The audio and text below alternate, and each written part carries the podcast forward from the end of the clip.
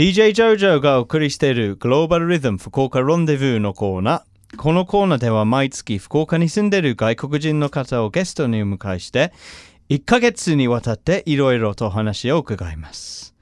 今月6月のゲストはイスラエル出身で福岡と東京で Good Beer Faucets というビアバーを経営しているエルダ・デデ・ブリンブロムさんです。デデさんよろしくお願いします。よろしくお願いします。こんにちは、デデと申します。Hello everyone, nice to meet you. I'm uh, Dede, I'm from Israel. I'm uh, currently the beer and system manager at Good Beer Faucets Bar in uh, Shibuya and Fukuoka.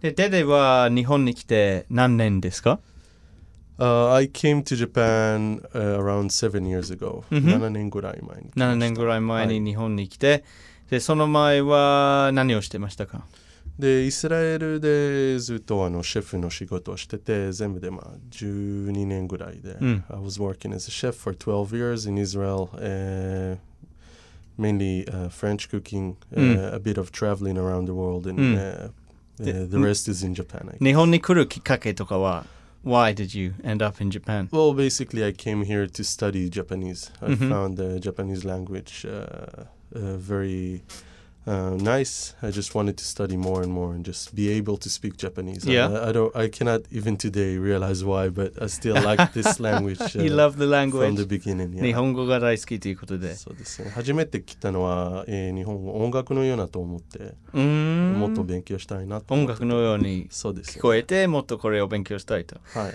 ああ、なるほどね。さて、デレイさんは今、現在東京と福岡で Good Beer Faucets というビアバーを、えーマネージャー、えーされていらっしゃいますね。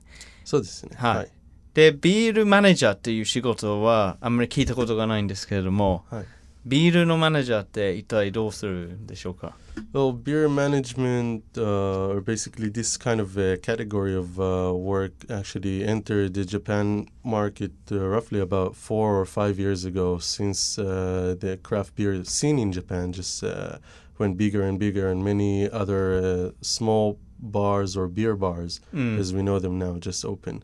Yeah. So when you hold in, uh, I'll guess more than five uh, different types of beer, which are not uh, generic regular beers. yes. Uh, I mean, big companies or just local small breweries. Uh, you have to maintain your beer. so it's like a sommelier.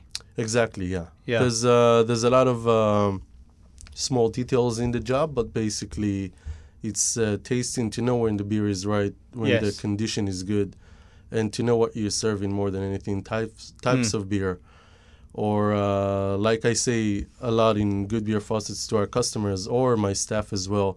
We're dealing uh, more with beer education うん。than anything else. Mhm, mm. And up until now, there wasn't that much uh, ne- need for beer managers in Japan because there wasn't so many varieties of beer. Right. I mean, uh, there was, there always was. Uh, I- I'll guess the the big peak was started around roughly around ten years ago when uh, uh, a lot of Belgian beer started Yes, entered I the remember. Japanese market, Yeah. and everybody back then like kind of got uh, crazy for Bel- Belgian beers, searching for it and Yes. like uh, really loving it. Yes. Um, もうベルギービールが一旦人気になって10年前にそれからそうですよね。どんどんビールに対してみんな知識を広めようとしたりアイリッシュパブも Yes. Irish bars mm. and uh, everything that related to uh, beer culture. Mm. That wasn't uh, nowadays. You can see like uh, many other pubs, even like uh, chains, mm. Uh, opening up all over Tokyo, Osaka, mm. Kyoto,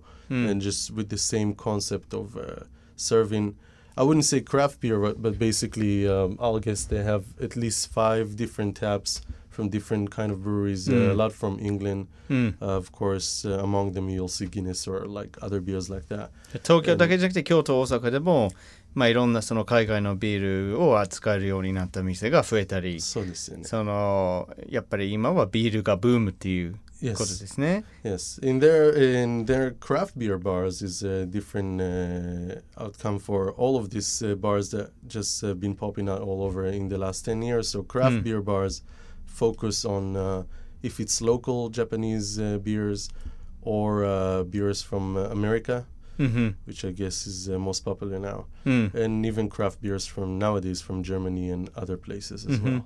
ドイツもイギリスもヨーロッパもいろんな国からビール輸入して飲めるようになってるのがこの、まあ、2014年のビールの現状なんですけれどもあのグッドビアフォーセッツの場合は東京の後にオープンしたのは福岡 ですね。そうですねはいで大阪や京都や札幌ではなくてなぜ福岡に Why, why open Yes. in Fukuoka rather than you know Osaka or Nagoya or one of the bigger cities? そうですね。Uh, so uh, first of all, a lot of uh, foreigners that came to faucets in uh, in Shibuya, a lot Mm. of people that I was talking to, a lot of people that come just to travel in Japan, don't have enough time and it's just like running between cities and cities. Mm. Of course, uh, Kyoto and uh, Osaka are one of the popular places, mm. but a lot of people get attention to Kyushu as well. Mm. And when they get to Kyushu, of course, one of the biggest and beautiful city is Fukuoka. Mm-hmm. So hmm. uh, places that we've been before, and we actually thought about opening one in uh, in Kyoto as well. Hmm. But since the the craft beer uh, scene in Kyoto is already not well established, but there there are some bars over there, mm-hmm. and mm-hmm. Um, it was a bit difficult for us to find a location.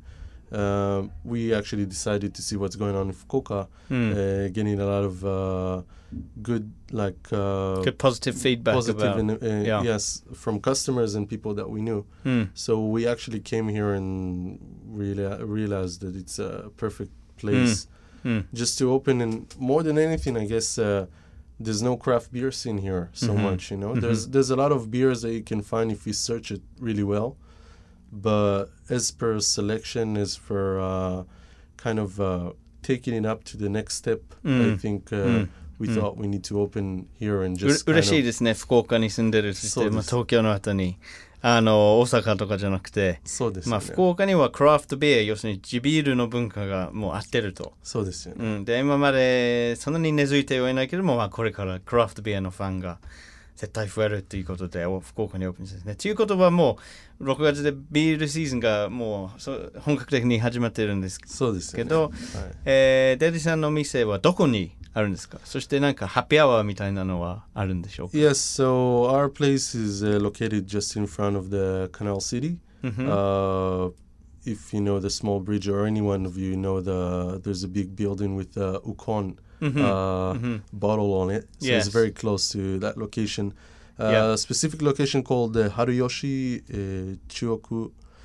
yeah. And uh, yeah, it's just in front of uh, the big hotel. Yes. Uh, Just across from Yeah. Canal City Yes, Yeah. exactly. So if you go on uh, Canal City and uh, you know the yatai and everything, Mm, the Fukuoka ramen that they have there, Yes just look yeah. across the street, across the river, and you see a big sign. So you're right on the river Yes. Yeah And do you have any special promotions We have or uh, we have happy hour every day, every weekday Mm. from uh, six thirty till uh, eight o'clock, うん、and that's uh, two hundred yen off uh, glass pint uh, size Mhm. uh, for all, all beers on tap. Great and other uh, other like promotion like uh, food and uh, and drink uh, pairing Yes a drink flight f- five types of uh, beers that we change Oh, you can do like a little testing. yeah so thing, if, if yeah. you like to try different varieties of beers Hmm. we have a weekly kind of uh, flighting uh, 100 milli- uh, 150 millimeter uh, mm-hmm. double five. So it's a very nice price nice, and nice, nice, uh, generous nice price. Choice. Yeah. Excellent. Okay. Well, it'd be good to hear more um, about what you're doing in Fukuoka. So please, Dede, come back on the show, and we'll look forward to hearing more next time. Thank you very much. Arigatou gozaimashita. Arigatou gozaimashita.